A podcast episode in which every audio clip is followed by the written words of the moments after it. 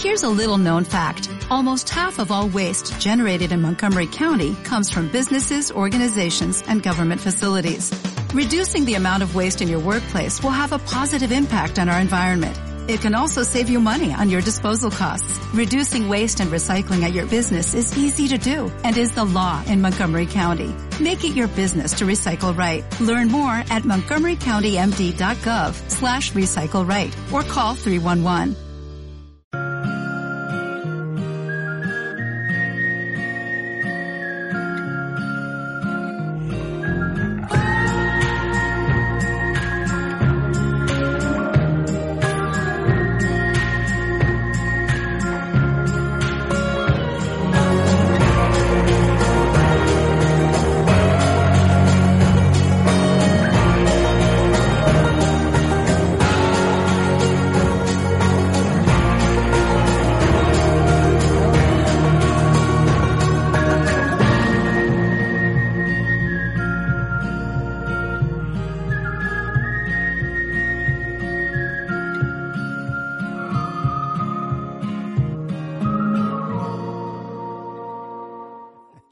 Cosas de ayer y hoy con todos ustedes. Y un servidor Juan Carlos Parra les saluda, les saluda en directo aquí para Radio y Televisión Vida, para nuestra app, para YouTube, en fin, podcast. Y qué alegría compartir este programa de cosas de ayer y hoy, en este caso con Pepi Pérez, mi esposa Vanessa que está preparando unos exámenes, estudiando e codos y pronto volverá a estar conmigo en estos espacios de una hora aproximadamente.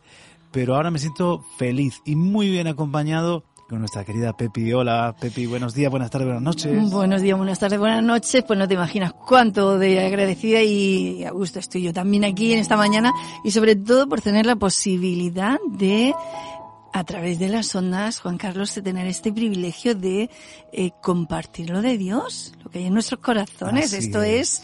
impresionante. Por muchos años que lleve, aprecio el valor que tiene esto. Amén. Es que esto es más que palabras, son palabras de vida eterna. Son palabras que, que nos dan la fuerza, que nos dan la vida.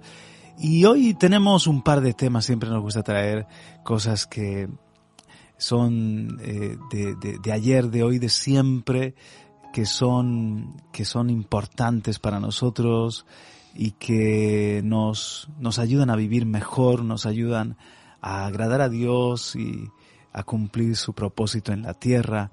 En este caso vamos a hablar de pensamientos, cómo manejar nuestros pensamientos en la primera parte del programa y luego sobre honrar a los padres y sobre honrar el legado también que hemos recibido.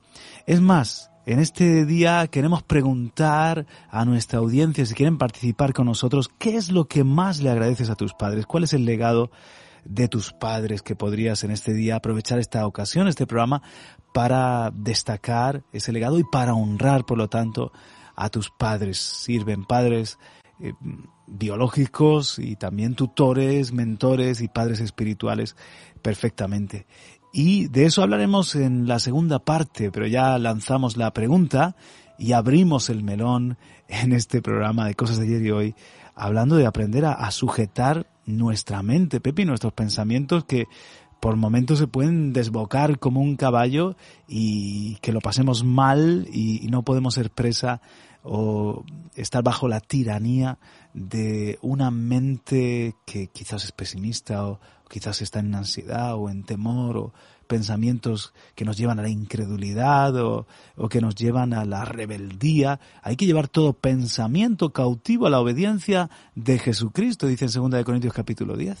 Pero es impresionante cómo Dios quiere bendecirnos en este, en este ámbito y cada vez hacernos un poquito mejores. Yo siempre he creído que somos lo que pensamos. O sea, así nos marca tanto los pensamientos que tenemos en nuestro corazón porque lo damos como verdad en, en nuestra vida y no debería ser así y nos pueden llevar por caminos tortuosos. Mm. He conocido a gente, bueno, y nosotros mismos, yo también, eh, donde mis pensamientos me han llevado a donde no debía ir y me han desesperado. Sí, sí, sí. Y esto no puede ser. Una amiga mía, una buena amiga mía me, me enseñó a, a, a esto piensa lo que piensas.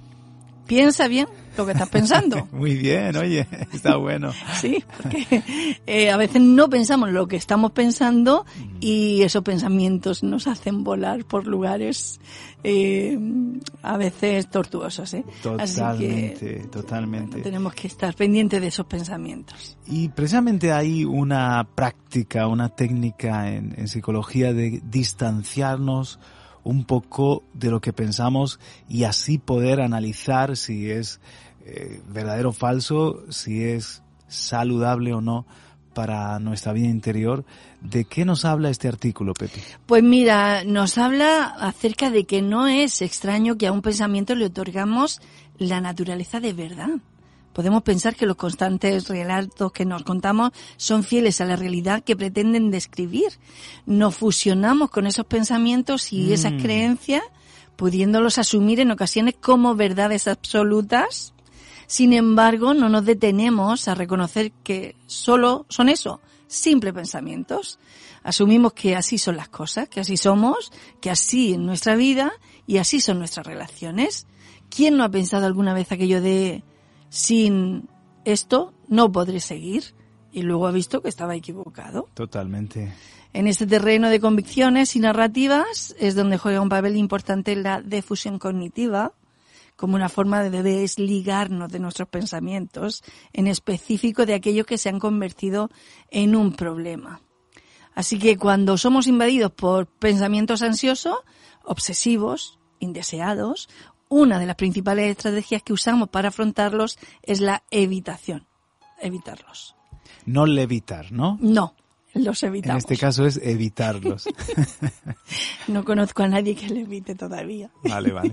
Escapamos de ello buscando de alguna manera perderlo de vista. Sin embargo, huir no es una solución, al igual que tampoco lo es ignorarlos.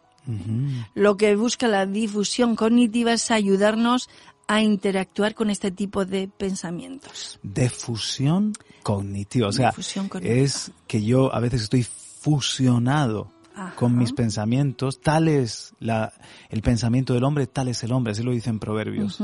Así como pienso, así vivo. Sí. Tiene mucho que ver con lo que luego se manifiesta la forma en la por eso la palabra de Dios habla tanto en Romanos por ejemplo capítulo 12 dice en el versículo 1 que nos entreguemos al Señor. Os ruego por la misericordia de Dios que entreguéis vuestros cuerpos en sacrificio vivo, santo, agradable a Dios. Pero en el versículo 2 dice, no os adaptéis a este mundo, sino transformaos mediante la renovación de vuestro entendimiento. Poderoso. Y hay que renovar la mente, hay que renovar el, pensamiento, incluso mm, lo que vamos a decir, quizás podemos abundar en ello después, tenemos la mente de Cristo revelada en su palabra y también cuando le aceptamos a Jesús tenemos al Espíritu Santo. Entonces, someter mi mente al Espíritu Santo y a la palabra hace que viva yo con la mente de Cristo. Y a veces es un eh, totalmente opuesto, eh, es un, enfrentamiento entre un no puedo y el todo lo puedo en Cristo. Totalmente. Eh, un enfrentamiento entre no voy a perdonar no, no, no, no, no quiero perdonar. Y el Señor que te dice, amaste a tu enemigo y perdónale y bendícele.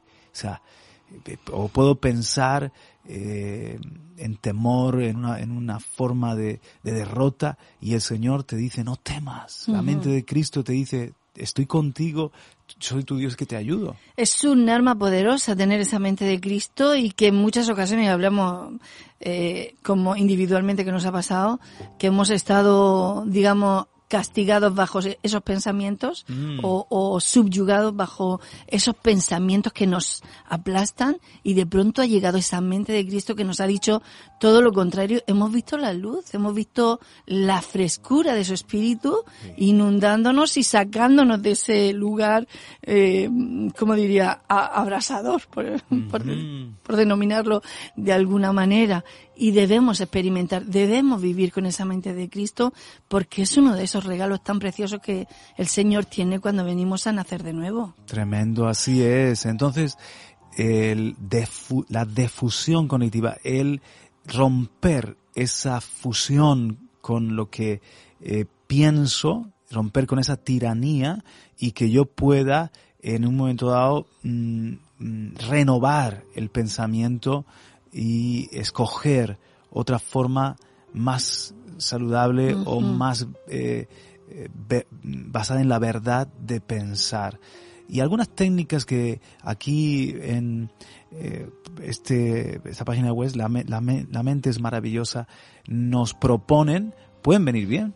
Sí, yo creo que sí. Con esta técnica de, de fusión cognitiva aprendemos a observar los productos y los procesos del pensamiento. Estoy teniendo el pensamiento, entre comillas. Estoy notando tal o cual pensamiento. Estoy haciendo algo con mis pensamientos. Mm-hmm. Gracias a ella podemos notar la diferencia entre la actividad mental, nosotros y la realidad y así tomar distancia de los pensamientos. Así que la difusión cognitiva no tiene por objetivo modificar los pensamientos disfuncionales, eh, sino más bien ayudarnos a entender que lo que pensamos no siempre es cierto o inevitable. Esto es buenísimo. Sí, sí, sí. Otros objetivos son los siguientes. Con la difusión cognitiva, disminuir nuestra vinculación con nuestras experiencias internas, reducir el carácter de verdad de los pensamientos, disminuir la influencia de los pensamientos en nuestros comportamientos y experiencias y facilitar la flexibilidad psicológica.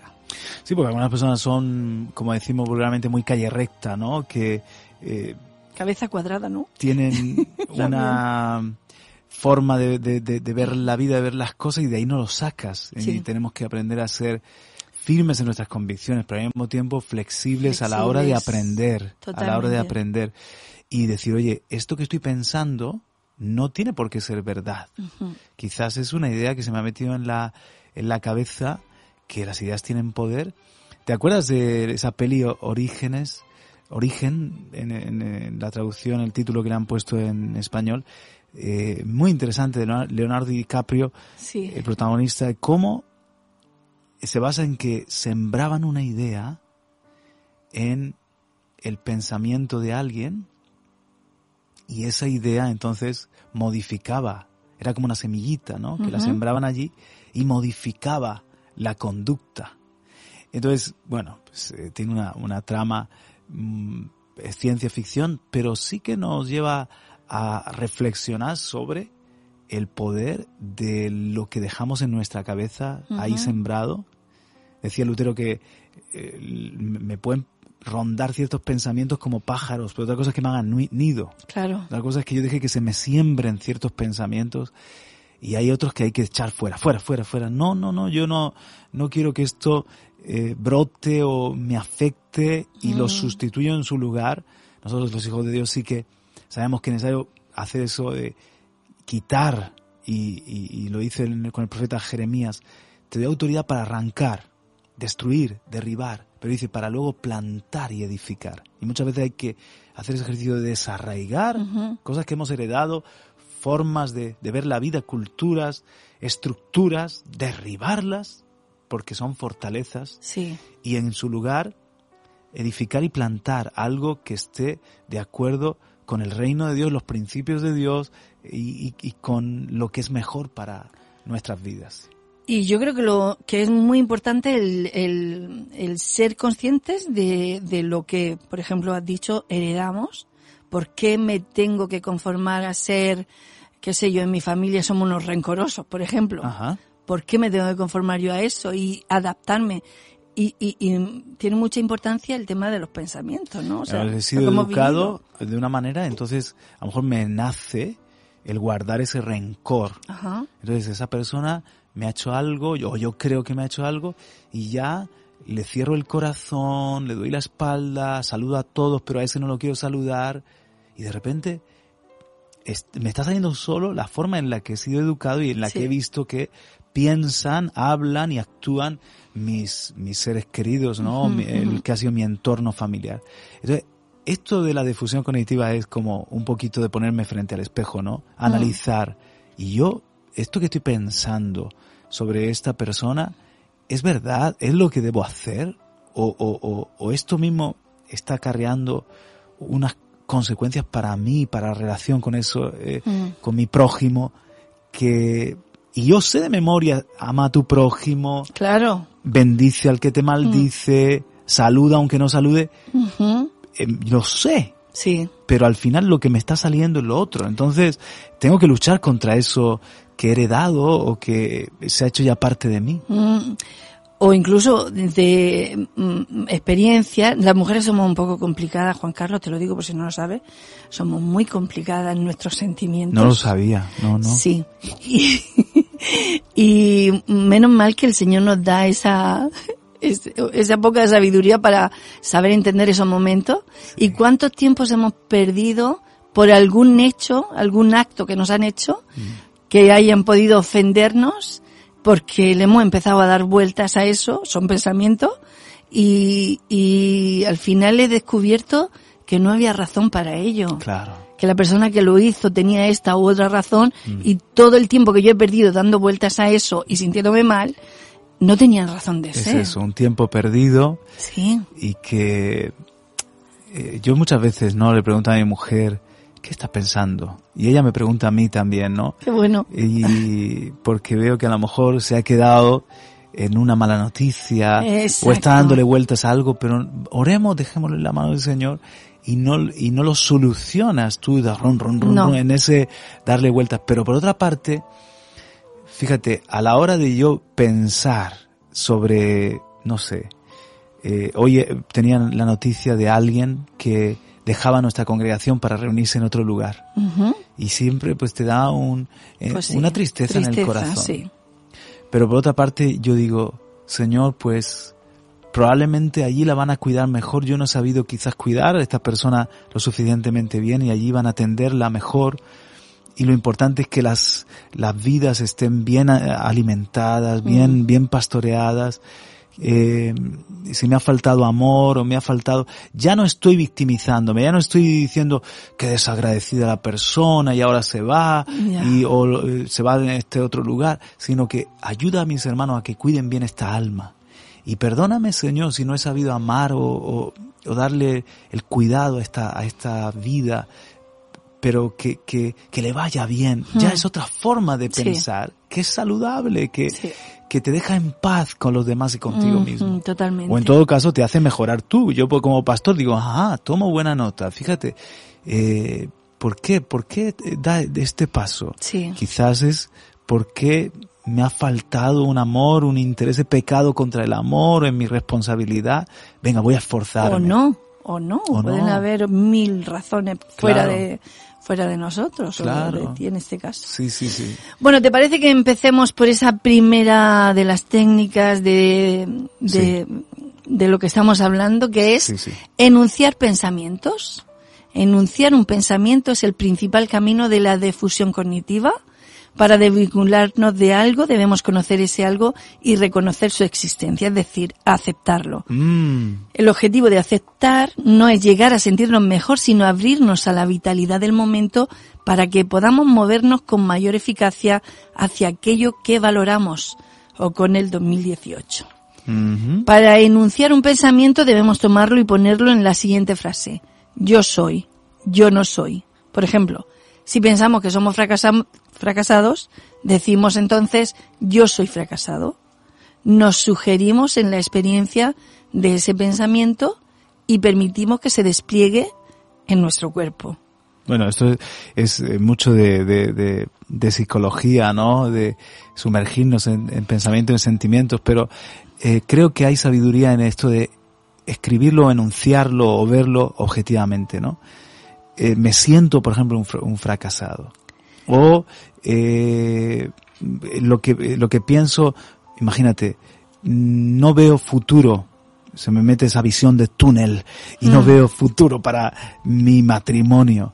Y, y, y, ese tipo de pensamiento lo escribo lo, o lo, lo enuncio, lo, lo tengo delante de mí, mm. eh, o por ejemplo, mm, en el caso de, de, de uno que, que, se siente que eh, está solo, no tiene amigos o lo que sea, eh, no tengo relaciones significativas, no, tengo eh, amistades, me siento así, me siento solo. Pero es verdad, es una cosa que lo que estás pensando, lo que estás sintiendo, otra cosa es que sea verdad.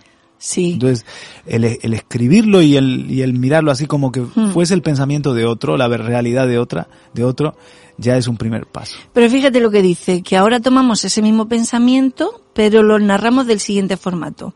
Estoy teniendo el pensamiento de que soy un fracasado. Mm, Esto nos desvincula del pensamiento en la medida en que ya no es algo que somos, sino algo que tenemos. muy bien. O sea, estoy teniendo este pensamiento. O sea, como ya no soy yo ya el me protagonista. cuestiono yo, ya, Sí. ya, ya lo pongo ahí un poquito en, eh, en cuarentena. Sí, yo creo que es el pensamiento correcto, ¿no? Estoy Claro. teniendo ese pensamiento, ¿es verdad? No es verdad, ¿no?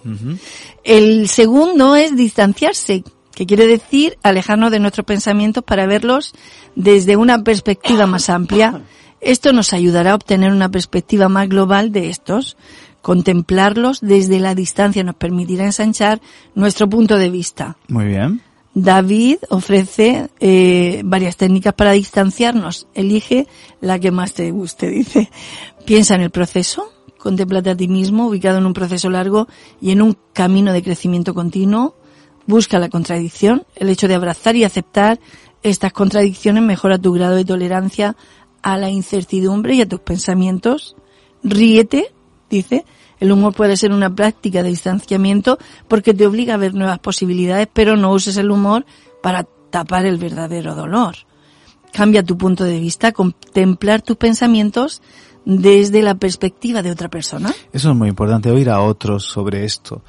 Oír a otros sobre esto. Eh, por ejemplo, yo qué sé, estoy mm, en, en mi vida laboral de trabajo en trabajo y no acabo de cuajar en ningún sitio. Y siempre es culpa de la empresa, el jefe, el compañero que me la jugó y todo el mundo, ¿no? Entonces, eh, comienzo yo a, a- a pensar que nunca me va a ir bien en, en- en un- en los trabajos, que mi sino es el, el- el que no voy a salir nunca de la escasez, lo que sea.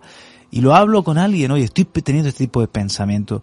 ¿Tú cómo ves esto? Y a lo mejor me va a llegar un bofetón, no hay que tener el, el- Claro. el miedo a, a que alguien me, me diga algo que me duele, ¿eh? Porque estamos, solo queremos besitos y, y ánimo, pero hay momentos que el- la, la herida del amigo es fiel y me dice, a ver, es que es que entras a un trabajo y ya quieres saber más que el jefe. Es que eres un sabijondillo, tío.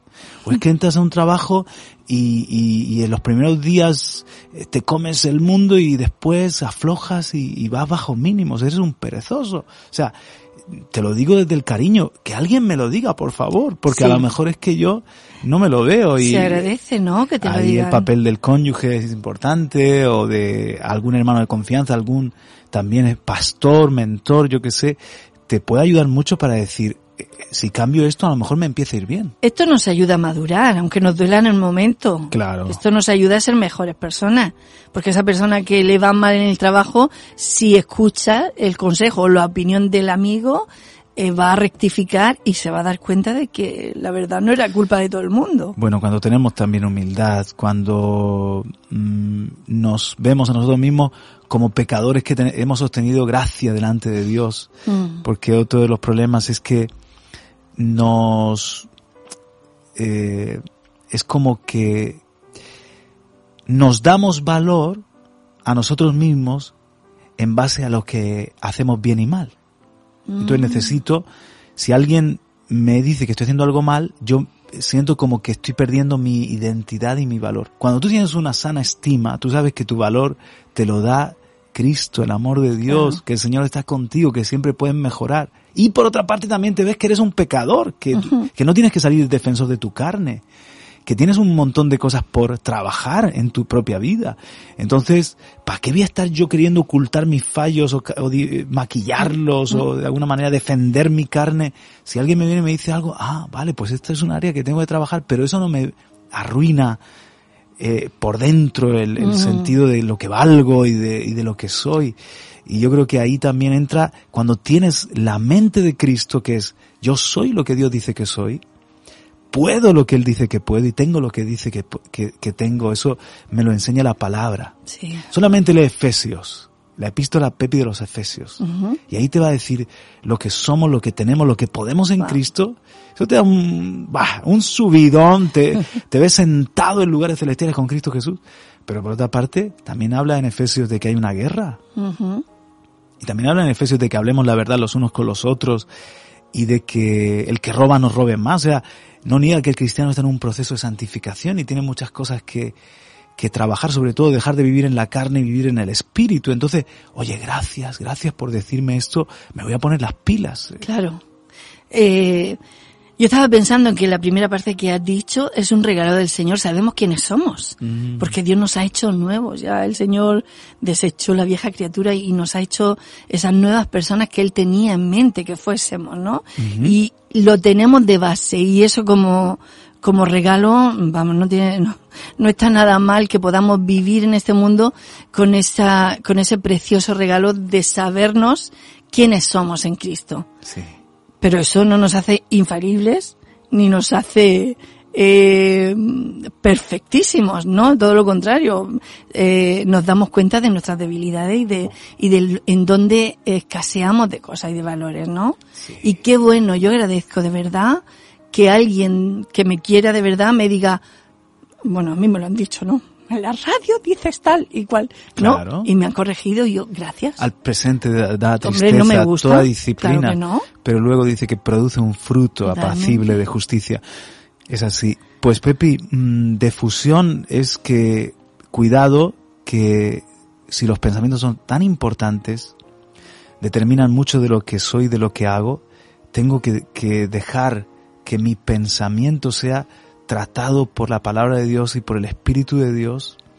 Y a mí me gustaría terminar este, con la palabra, este, este, primera parte del programa, con esto que dice 2 Corintios 10, ¿verdad? Que antes lo he citado.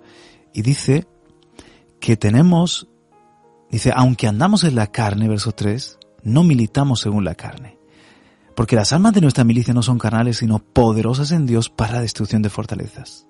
Pero ¿dónde están esas fortalezas? Verso 5, derribando argumentos. Mm, esas son formas de pensar. Hmm. Y toda altivez. Eso es algo, también ese orgullito que se levanta contra el conocimiento de Dios y llevando cautivo todo pensamiento a la obediencia de Cristo, a la obediencia a Cristo. Entonces, este pensamiento voy a llevarlo cautivo a la obediencia a Cristo. Este pensamiento de escapar de un problema en vez de enfrentarlo, por ejemplo. Hmm. Vale, lo voy a llevar cautivo a la obediencia de Cristo. ¿Qué me dice Jesús? Jesús me dice, no, sé valiente. En, en Lamentaciones dice, hombre, sé valiente, enfrenta tus pecados. Enfrenta tus pecados. Y, y, ponte a cuentas con, con Dios o con quien te haya pasado cualquier cosa. No, no huyas. Si tienes algo que huir, huye de la tentación. Eso sal mm. corriendo como José pero de huir de los problemas y de los desafíos de la vida, di como Nehemías, huir un hombre como yo, le voy a hacer frente a esto, ¿no?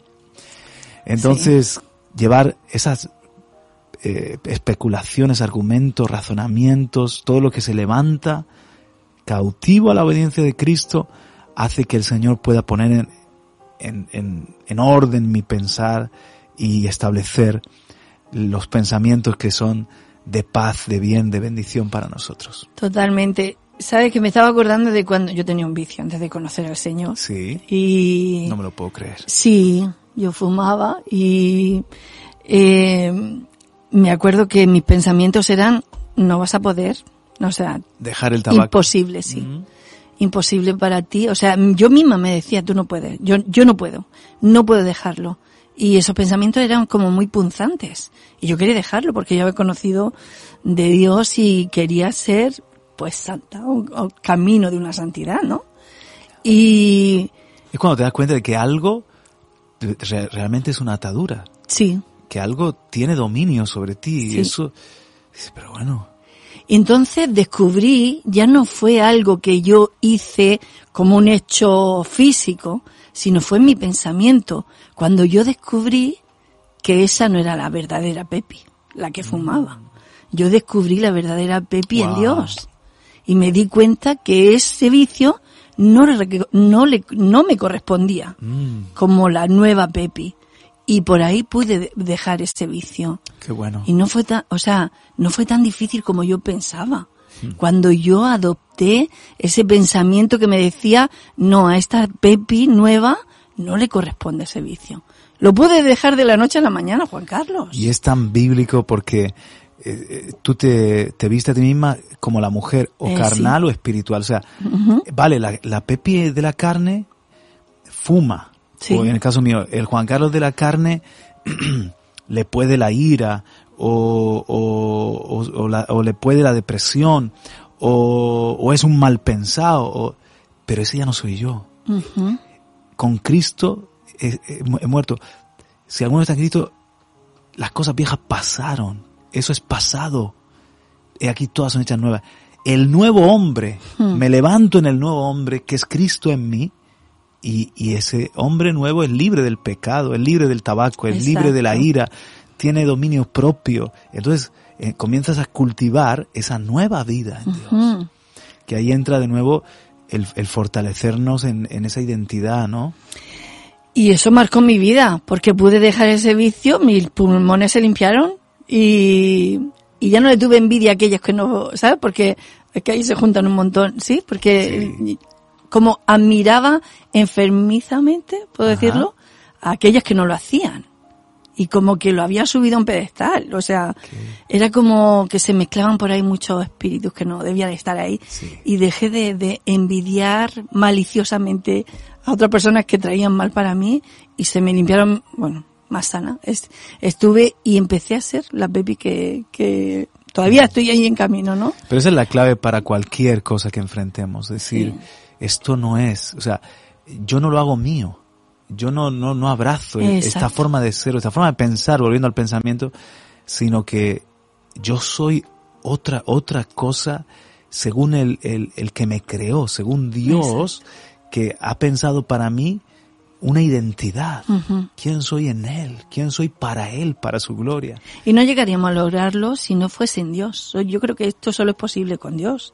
No sé si alguien se está echando la mano a la cabeza, pero no podríamos hacer eso, mm, esos pensamientos nuevos si no es con la base bíblica o con la palabra de Dios en nuestro corazón.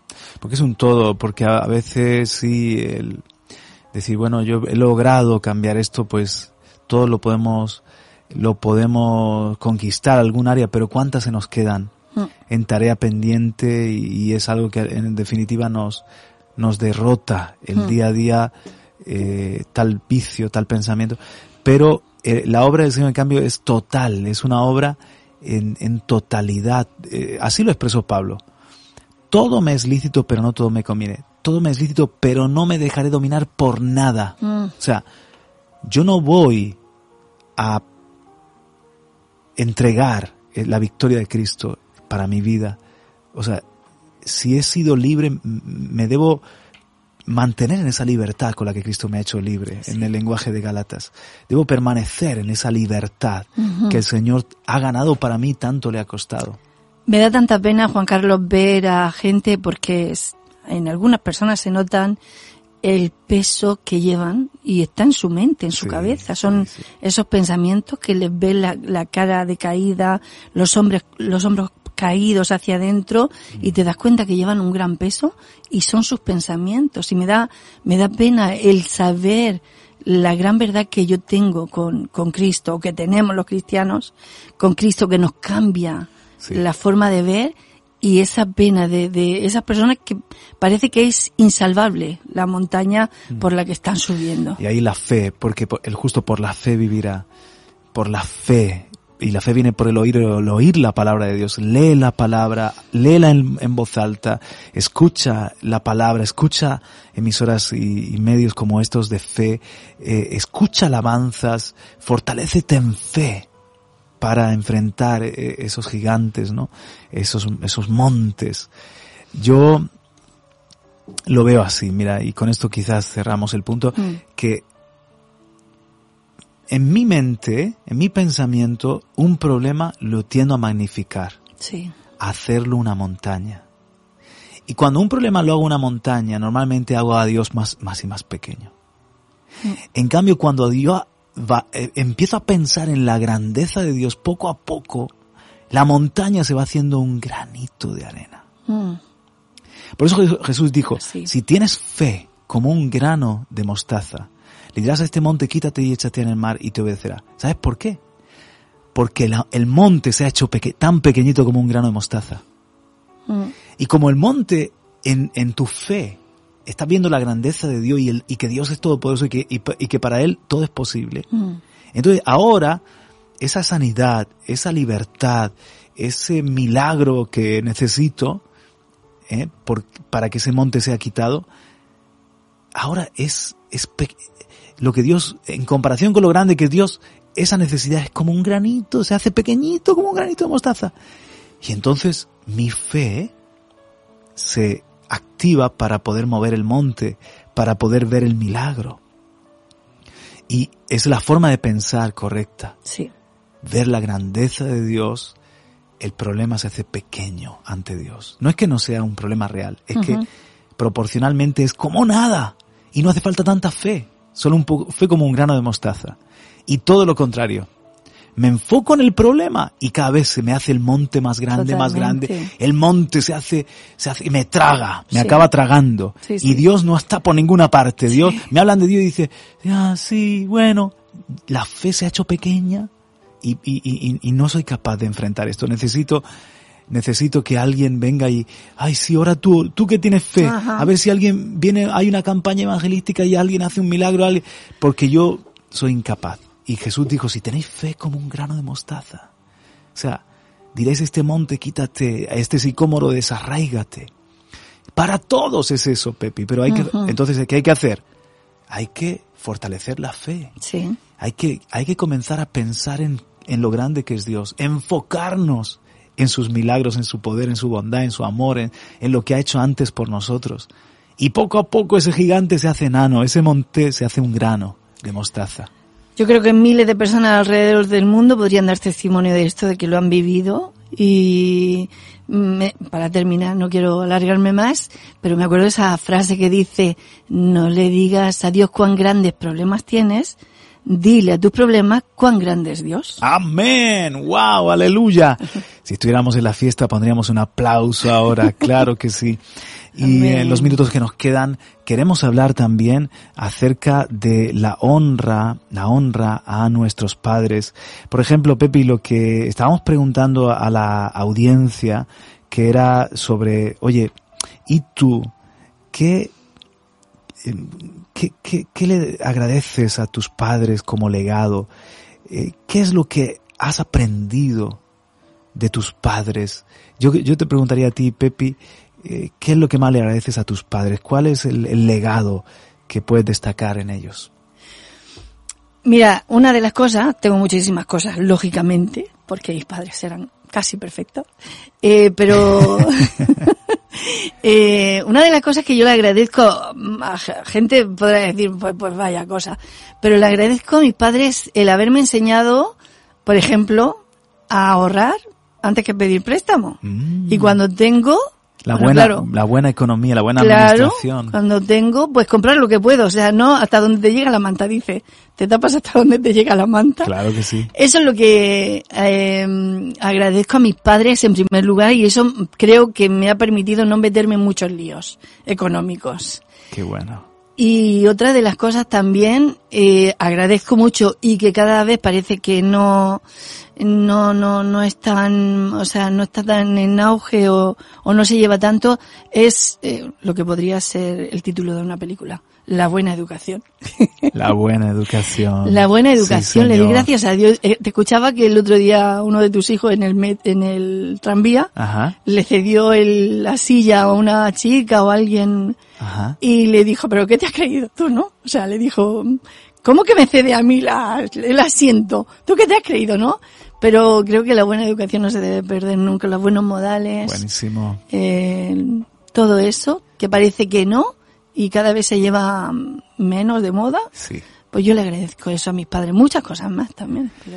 Escucha tú el audio de Patricia a ver si está relacionado con el, con el tema, pero yo quiero leer el de, el mensaje que nos manda Davinia. Dice, tanto he aprendido y crecido a lo largo de los años con el pastor Juan Radamés Fernández que lo considero un padre espiritual. A través de él el Señor me reveló la vida en el espíritu.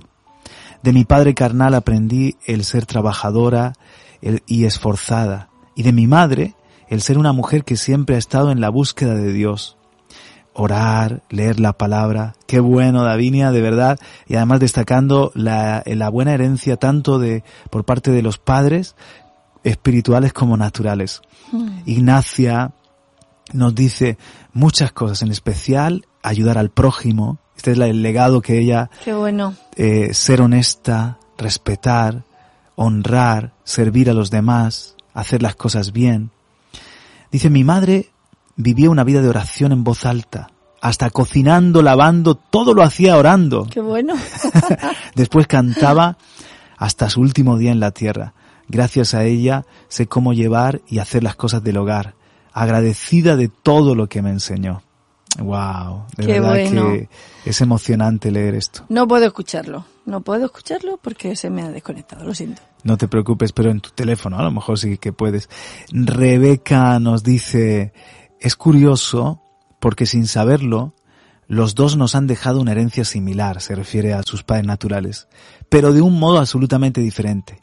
Desde pequeña siempre ha prevalecido en mi padre el deseo y amor por Dios. Siempre en su boca y en su vida ha puesto a Jesús lo primero. Y está dando testimonio de su padre que es pastor, pastor Jesús Manuel. Siempre en su boca y en su vida ha puesto a Jesús lo primero. A veces bajo el criterio de unas hijas y visto desde fuera hemos podido pensar que parte de sus decisiones han sido desafortunadas, pero ninguna de nosotras podemos negar el ferviente deseo y amor de nuestro Padre por Jesús, siempre intentando guiarnos hacia la verdad.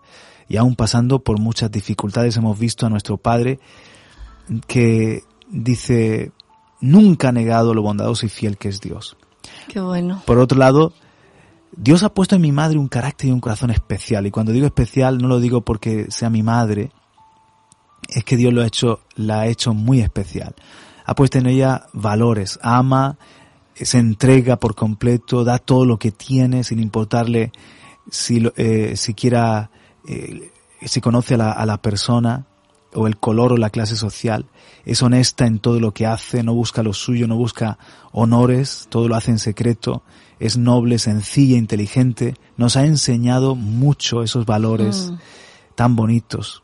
Dice, los tomo de, de mis padres y también de mi madre.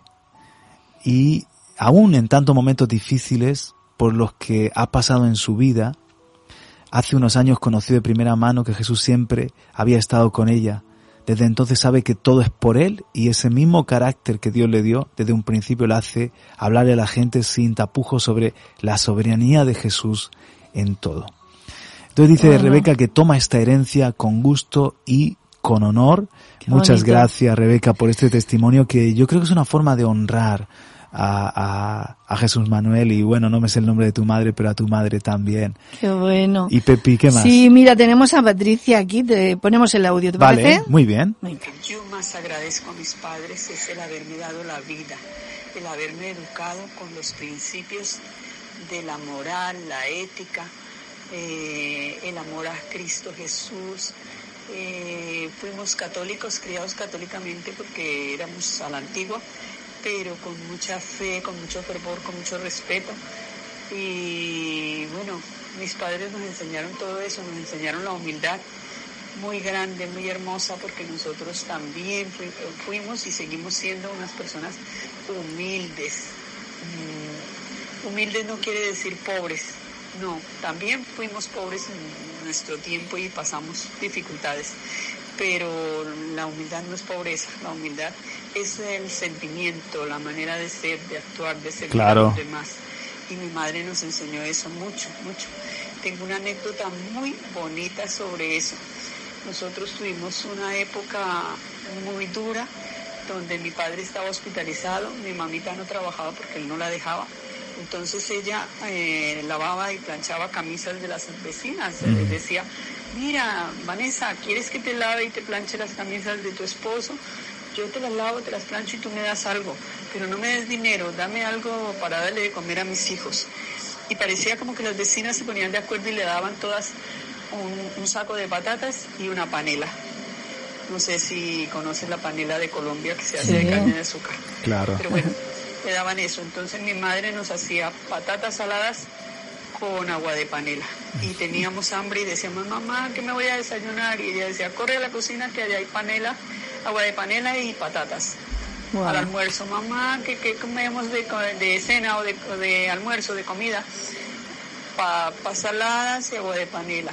Y hoy en día amamos las papas saladas y la agua de panela y le damos gracias a Dios porque nunca nos faltó y siempre nos suplió con esas comidas. Tremendo. Y salimos adelante. Y eso para mí fue un reto de humildad, de agachar la cabeza y de aceptar la voluntad de Dios. Mm. Bueno, no les quito más tiempo porque a lo mejor me estoy robando mucho tiempo en el programa. un besito, los amo mucho, bendiciones y esta semana terminaremos en victoria. Amén. Qué bueno, Patricia, muchísimas gracias por ese testimonio. Yo me identifico, yo he de decir, por no enrollarme, ¿no? Que podría decir tantas cosas de mis padres, pero por ejemplo, mi madre es una mujer muy luchadora y que, eh, por ejemplo, yo, eh, para nosotros fue todo un testimonio la forma en la que eh, siempre quiso, ella era trabajadora de Mercadona y, se esforzó con cuatro hijos y trabajando sacar unas oposiciones y, y, aún dentro de, del trabajo eh, luego como funcionarias seguir eh, mejorando y para darnos un, un, mejor porvenir, ¿no? Entonces eso fue un testimonio que quedó ahí para todos nosotros y también cómo luchó, luchó por salir de la depresión, eh, conocer a Cristo, em, eh, cuidarnos con ese celo. De una manera, una, destacaría es una mujer luchadora, mi madre, hmm. entre otras muchas virtudes. Y mi padre, a mí me ha ministrado siempre la, la honradez, la integridad, que mi padre ha sido un hombre humilde y sincero. Me gusta que nunca ha sido un hombre que, por ejemplo, si algo no lo entiende, te dice, mira, no entiendo esto. Pero eso no quiere decir que no quiera entenderlo, pero eh, me gusta esa sinceridad delante de, Dios, ¿no? No es que maquilla sus, eh, eh, de alguna forma, sus luchas o, que todavía hay algo que, no le encaja em, de, de, la vida. No, no, no, sino que Él es sincero y al mismo tiempo eh, siempre está queriendo aprender y, buscando ¿no? el, el, ser mejor. Entonces me gusta esa integridad, e, esa humildad. No ha sido un hombre eh, de querer mm, figurar o eh, con ese tipo mm. de ambiciones. Cosas, un legado que hemos recibido de honestidad y de, y de sinceridad que ha sido muy importante además de, de, de, de tantas cosas que hoy somos por la educación que hemos recibido de nuestros padres. Honramos el legado de nuestros padres. Hoy estamos dando oportunidad a que tú también digas qué es aquello que, que más agradeces en, tus padres naturales, espirituales, cuál es el legado. Y no sé si tienes algún testimonio más ahí, no, pero Yo, yo quería leer una preciosa historia que se titula así, Reconoce a tus padres. Un joven con un récord académico excelente fue a solicitar un puesto directivo en una gran empresa. Pasó la primera entrevista. El director era el que hacía la última entrevista y quien tomaba la decisión final. El director descubrió, a partir del análisis de los currículum, que los logros académicos del joven fueron excelentes en todo momento, desde la escuela secundaria hasta la investigación de posgrado, Nunca había tenido un año en el que no obtuvo excelentes calificaciones. Entonces el director tiene la cita con este candidato al puesto y le pregunta, ¿obtuviste alguna beca en la escuela? El joven respondió ninguna. El director le vuelve a preguntar, ¿fue tu padre quien pagó los honorarios de la escuela? El joven respondió, mi padre falleció cuando tenía un año de edad, fue mi madre la que pagaba todo. El director le preguntó, ¿Dónde trabaja tu madre? El joven dice, mi madre trabaja lavando y secando ropa. Entonces, el director de la, empresa pidió al joven que le mostrara sus manos. El joven mostró un par de manos lisas y perfectas. El director le dice, ¿alguna vez has ayudado a tu madre a lavar la ropa? Y con sinceridad contesta el joven, no, Mi madre siempre quiso que yo estudiara y, que leyera, que leyera mucho. Además, mi madre eh, lava la ropa más rápido que yo. No sé si yo sería una ayuda para ella. Entonces el director le dice, tengo una petición. Al volver a casa hoy vaya y límpiele las manos a su madre. Y mañana por la mañana volveremos a reunirnos. El joven sintió que su oportunidad de conseguir el trabajo era muy alta. Cuando regresó, feliz, le pidió a su madre que le diera las manos para limpiárselas. Su madre se sentía, por una parte, extrañada y por otra parte, contagiada por la felicidad de, sus, de su hijo, así que le dio, le cedió las manos y el hijo comenzó a limpiarle las manos bajo el grifo poco a poco. En algún momento las lágrimas comenzaron a brotar de sus ojos. Era la primera vez que se daba cuenta de que las manos de su madre estaban arrugadas y llenas de, callos y de contusiones. Algunos callos eran tan dolorosos que su madre se estremecía cuando los limpiaba solo con el contacto de sus manos y el agua. Esta fue la primera vez que el joven se dio cuenta de que ese par de manos que lavaban las ropas todos los días habían hecho posible el que fue, él fuera a la escuela y después a la universidad. Los callos de las manos de su madre fueron el precio que pagó por su graduación y por su excelencia académica. Después de terminar de limpiarle las manos a su madre, el joven lavó ese día el resto de la ropa y le dijo a su madre, descansa hoy mamá. Esa noche madre e hijo hablaron durante un tiempo muy largo y a la mañana siguiente el joven fue a la, a la oficina del director. El director notaba aún los ojos rojos de los por las lágrimas del joven y le pregunta, ¿puede usted decirme qué ha hecho y qué aprendió ayer en su casa? El joven respondió, pues limpié las manos de mi madre como usted me dijo y ese día decidí terminar de lavar la ropa que aún le quedaba.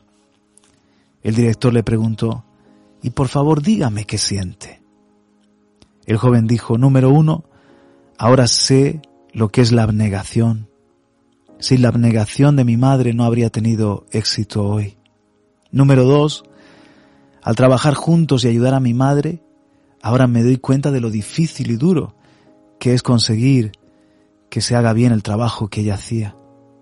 Y número tres, he llegado a apreciar la importancia y el valor de la relación con mi madre.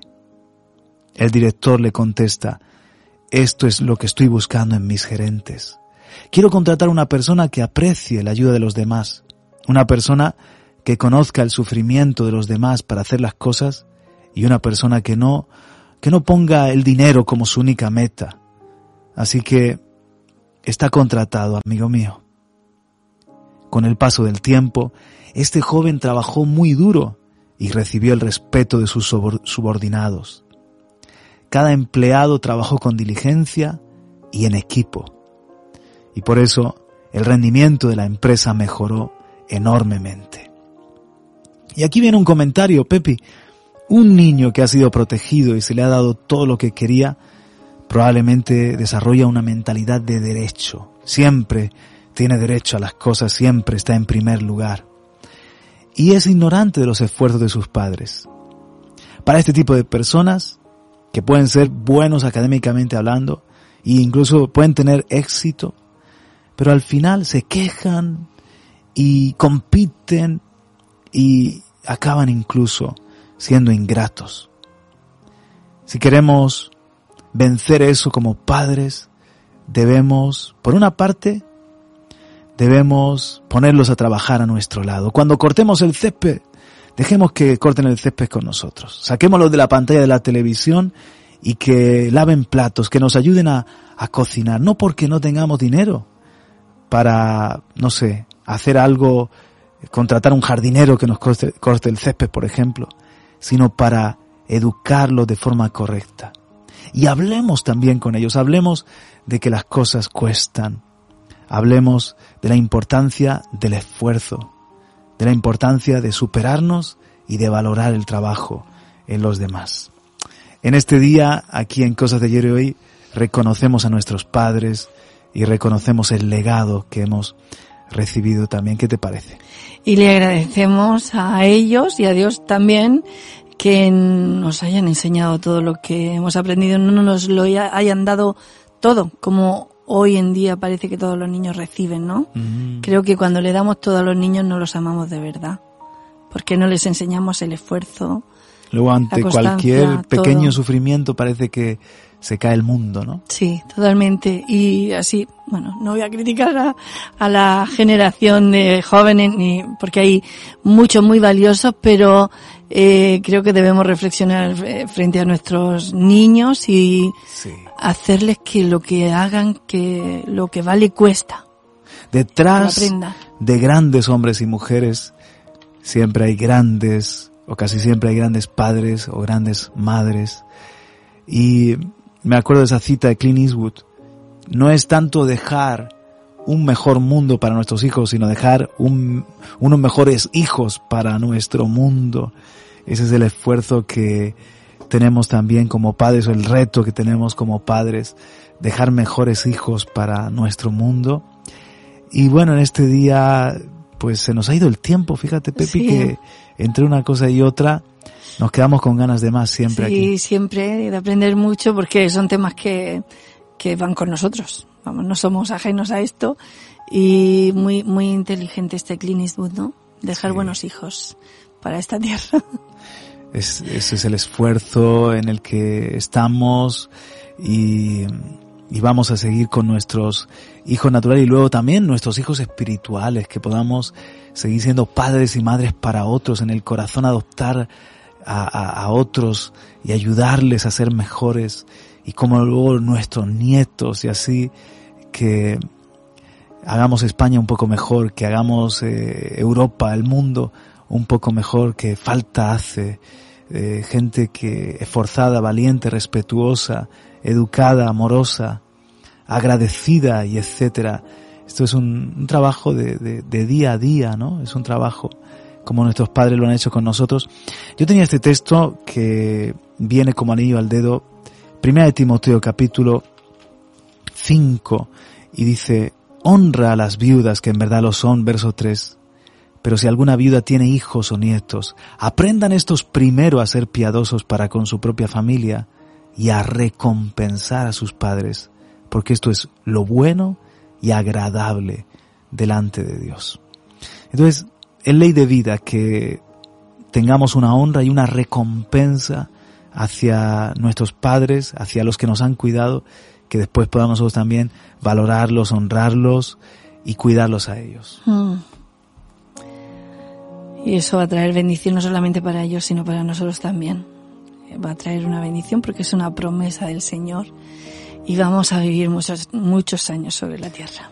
Honra a tu padre y a tu madre, ¿verdad? Sí. Para que tus, días sean largos en la tierra y te vaya bien, y te vaya bien.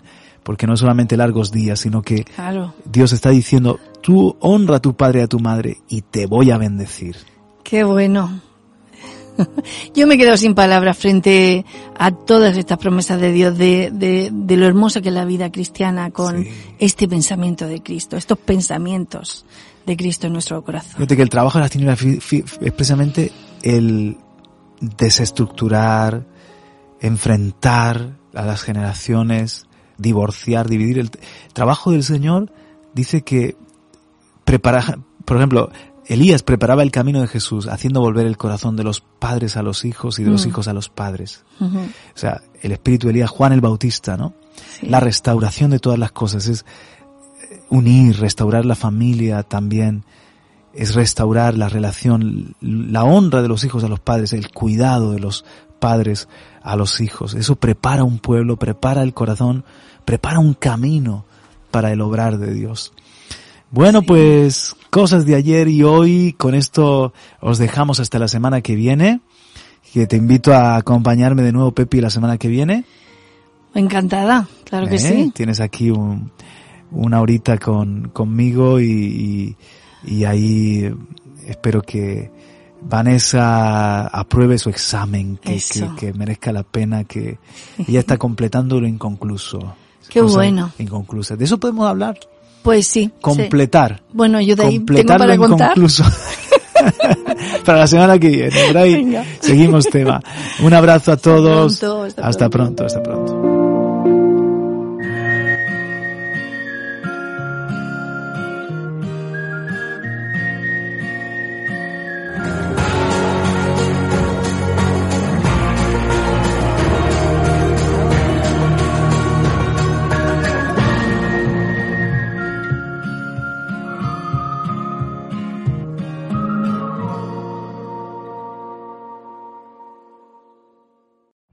Every day, we rise, challenging ourselves to work for what we believe in. At U.S. Border Patrol, protecting our borders is more than a job, it's a calling. Agents answer the call, working together to keep our country and communities safe. If you're ready for a new mission, join U.S. Border Patrol and go beyond. Learn more at cbp.gov/careers.